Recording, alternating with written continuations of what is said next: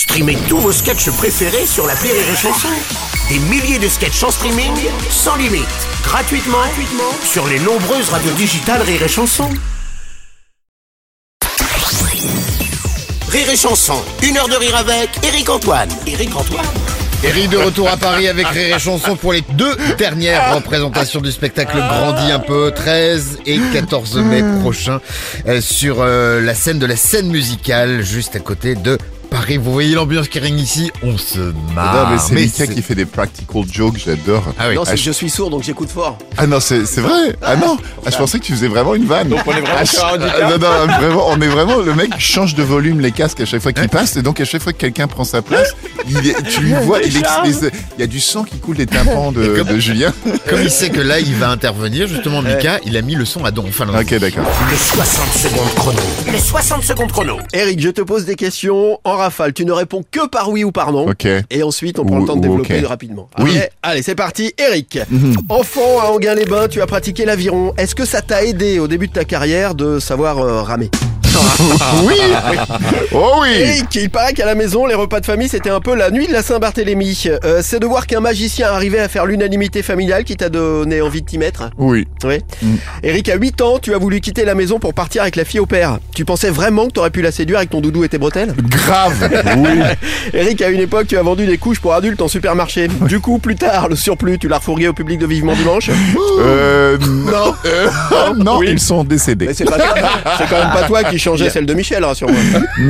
Oh non À propos de Drucker, Eric, c'est vrai que le jour où Je on rappelle t'a que Michel proposé... est un Highlander, Oui, ok le jour où on t'a proposé de faire l'émission, tu es passé du rire aux larmes parce que... Elle Françoise. C'est vrai ou pas Eh oui, c'est vrai.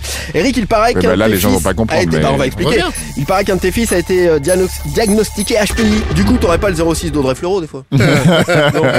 Bon, allez, on, on va tout de suite tiens, euh, aller bien. justement, tiens, à, à ce moment de rire aux larmes où un moment tu, tu as eu l'impression que le temps était suspendu. Mhm. Raconte-nous pourquoi. Ben, écoute, euh, j'ai malheureusement, je suis devenu orphelin assez tôt. Mon père a disparu assez tôt et ma mère aussi.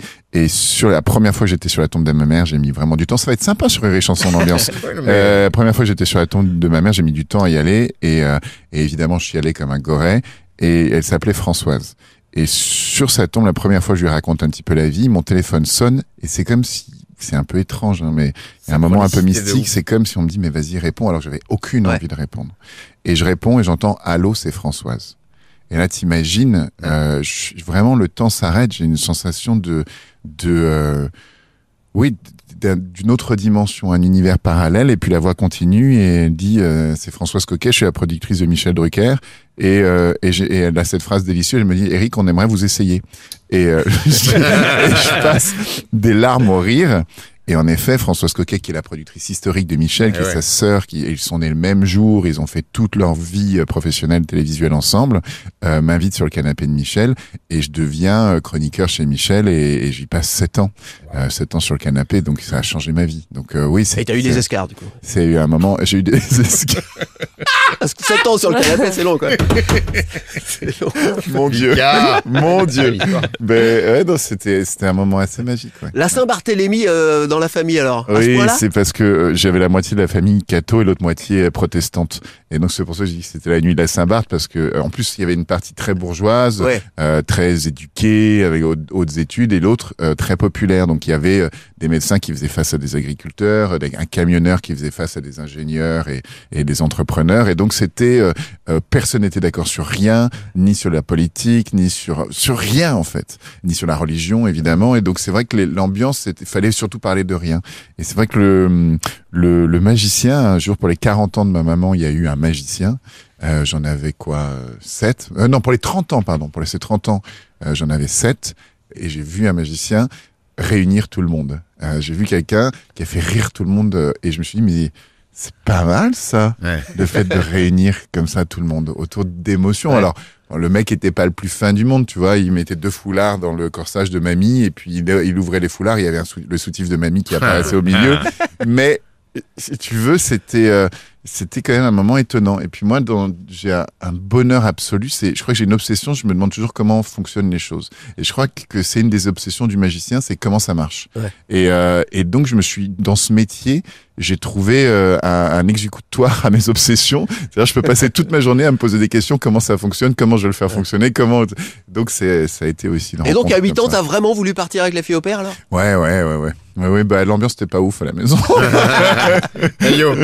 je fais aller, on y va. euh, elle s'appelait Fabienne, si je me souviens bien. Et euh, c'est vrai que j'ai fait mon sac à dos, j'ai mis l'essentiel, une brosse à dents, une paire de bretelles, un doudou. Bon, euh, C'est trop mignon. avec ça, on survit. Hein. voilà. Et, et l'amour, évidemment. Évidemment. Et l'amour. Tu l'as jamais revu, la Fabienne? Euh, non, euh, non, je lui laisse un message maintenant. Non, elle est trop âgée. Pas déconner non plus. Bon, dans un instant, grandis un peu. On parle de, de ces deux dernières exceptionnelles, les deux toutes dernières représentations de ce spectacle d'Éric Antoine, notre invité, cette semaine sur Rire et Chanson, avec vous de l'autre côté de la radio. À tout de suite. Une heure de rire avec Eric Antoine sur Rire.